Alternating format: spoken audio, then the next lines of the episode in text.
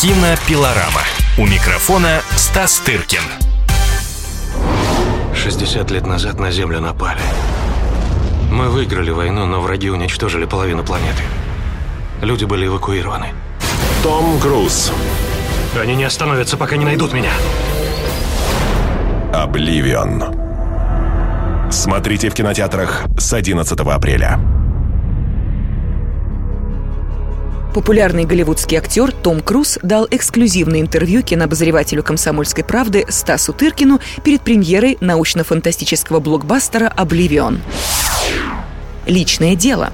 Томас Круз Мэй Поттер IV родился 3 июля 1962 года в городке Сиракьюз, штат Нью-Йорк. Собирался стать священником, но предпочел молитвам актерское мастерство. Бросив школу, отправился из Нью-Джерси в близлежащий Нью-Йорк.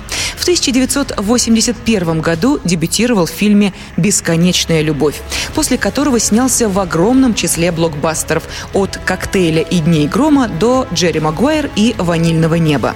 В 2006 году возглавил список знаменитостей, сорвавших банк, составленный журналом Forbes. На каждый доллар своего гонорара Круз приносит 11 долларов прибыли. Был женат на актрисах Мими Роджерс, Николь Кидман, Кэти Холмс. У вас явный интерес к научно-фантастическому жанру. Довольно вспомнить картины Спилберга «Особое мнение» и «Война миров», в которых вы снимались. Мне интересны все виды кино, но что меня привлекает в сегодняшней научной фантастике, так это то, что благодаря расцвету технологий мы можем теперь создавать целые миры и совершенно уникальным образом развлекать наших зрителей. Сейчас можно позволить себе самые потрясающие находки. Но в сердцевине все равно будут лежать человеческие истории. Мы можем продемонстрировать самые удивительные вещи из будущего. Например, корабль-пузырь, от которого я и сам бы не отказался. Да, сегодня в этом жанре делается много чего креативного и интересного. А для меня вы сами персонаж из научно-фантастического будущего, с какой-то другой планеты. Земляне в вашем возрасте не выглядят так, как вы, и физически не способны на то, на что вы способны. Да и характер у них намного хуже. Послушайте, я просто чувствую себя счастливым, делая то, что мне хочется. Я делаю кино, а это то, чем я мечтал заниматься с четырех лет. Но что-то явно происходит с человеческим родом. Ричард Гир и Лиам Нисон не похожи на людей, которым за 60, а вы на парня, разменявшего полтинник.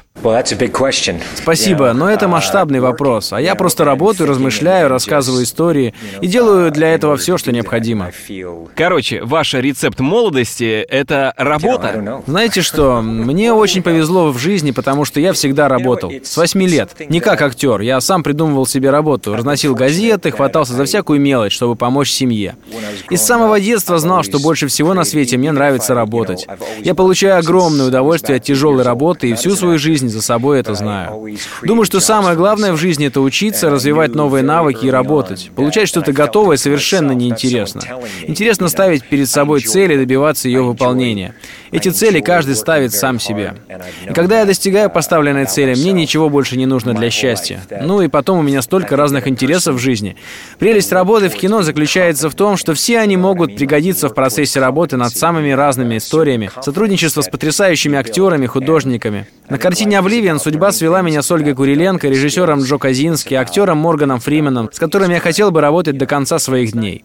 Он не только великолепный артист, он столько всего еще знает и умеет. Он начинал как танцор, а еще он моряк. Морган потрясающе управляет судами. Радость актерской профессии в том, что, приступая к новой роли, ты должен владеть новыми навыками. Работая с новыми людьми, неизбежно прикасаешься к новому. «Обливион» — только второй фильм Джо Казински. И я жду не дождусь следующих фильмов Джо, о чем прямо ему и сообщил. Когда-то я точно так же снимался в первых картинах Ридли и Тони Скоттов. Когда я снимался у Стэнли Кубрика, он постоянно интересовался у меня работой именно с этими режиссерами. Он был в восторге от создаваемых ими образов. С Тони Скоттом вы собирались сделать продолжение хита 1986 года «Лучший стрелок».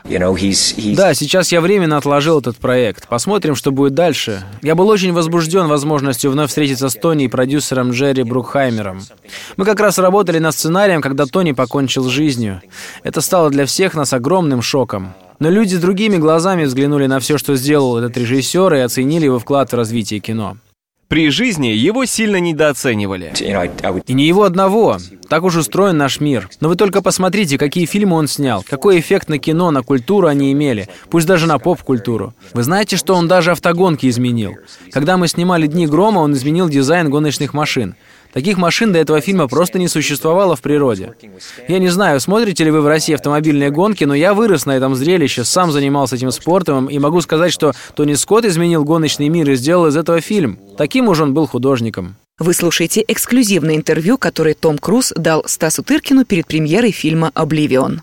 Вас, вероятно, можно назвать работоголиком.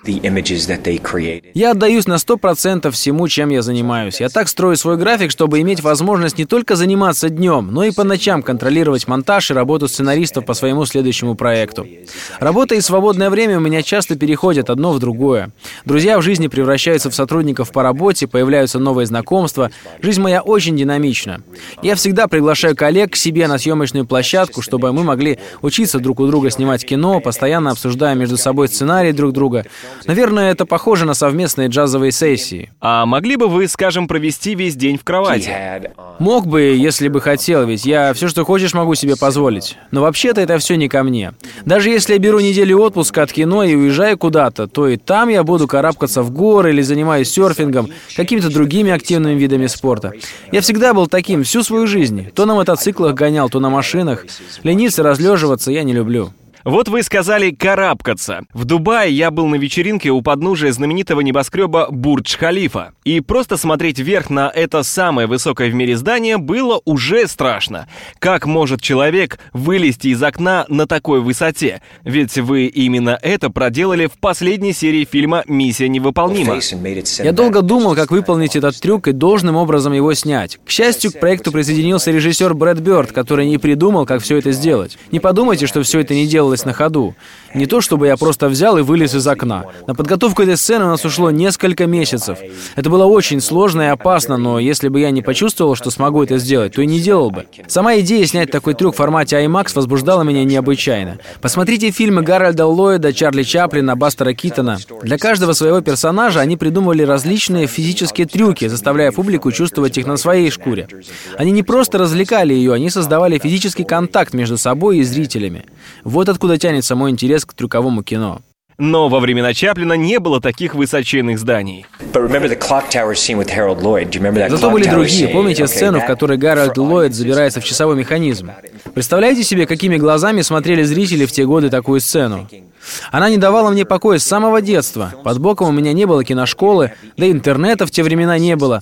Поэтому узнать, как была сделана эта сцена, не представлялось возможным. Но я до сих пор помню, что чувствовал, глядя на экран. А сейчас, когда появились камеры IMAX, которые могут фиксировать огромные композиции, разве мог я пройти мимо возможности снять подобную сцену? Страх высоты вам явно не свойственен. Но боитесь же вы хоть чего-нибудь? You know, ну, в жизни бывают моменты, когда над чем-то работаешь, и тогда возникают различные ситуации. Но я из таких людей, которые всегда стремятся найти решение любой проблемы. И что мне нравится, когда я занимаюсь или продюсирую кино, это как раз решение проблем. Это важно. Посмотрите на нашу жизнь. В ней ведь тоже проблемы случаются, и каждая радость заключается в том, чтобы противостоять им, разрешать их. Возраста не боитесь? No, it happens to all of us. It happens to all of us, you know, and it's something that. Нет, ведь мы все постареем. Возраст грозит абсолютно всем.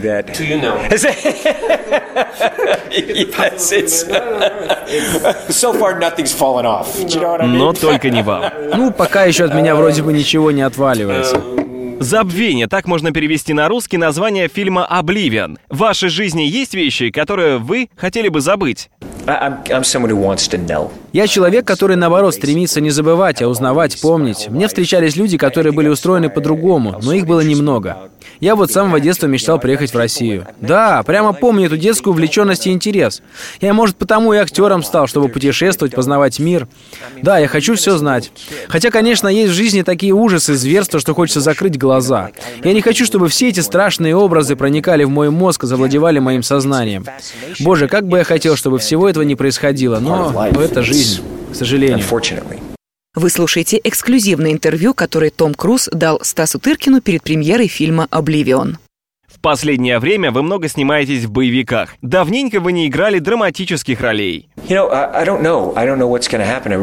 Я снимаюсь в самых разных жанрах. Не знаю, что будет дальше. И желание у меня одно — развлекать публику. Я только и думаю о том, как бы мне половчее ее заманить, какая история может ее привлечь.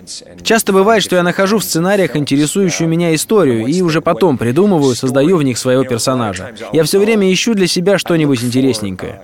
Последнее время вы регулярно снимаетесь с русскими актерами. Владимир Машков в четвертой миссии, Ольга Куриленко в «Обливионе». Они очень талантливы, очень умны. Сразу видно, что они очень гордятся своей страной, своим народом, у них интересные взгляды на жизнь. Послушайте, для меня всегда было мечтой сниматься с актерами самых разных национальностей. Много лет назад я требовал от Голливуда утверждать на роли актеров из разных стран, посылал кастинг агентов по всему миру, объясняя им, что такое мультикультурность. Я был одним из тех, кто настаивал на том, что мы должны путешествовать по всему миру со своими картинами. Еще в 80-е, когда в мире не было еще столько кинотеатров, я настаивал на том, что Голливуду необходимо познавать новые культуры, пытаться узнавать о них что-то новое, вступать во взаимодействие с кинематографистами разных стран. Я тут прочитал ваше интервью Кэмерона Кроу, датировано 1986 году. Когда я буду в возрасте Пола Ньюмана, я хочу играть такие же великолепные роли, как и он. Надеюсь, что публика будет продолжать говорить обо мне. Смотрите-ка, он все еще растет, ему все еще в кайф это делать. Процесс роста не может закончиться, и я очень счастлив от того, что могу продолжать делать то, что хочу, продолжать расти.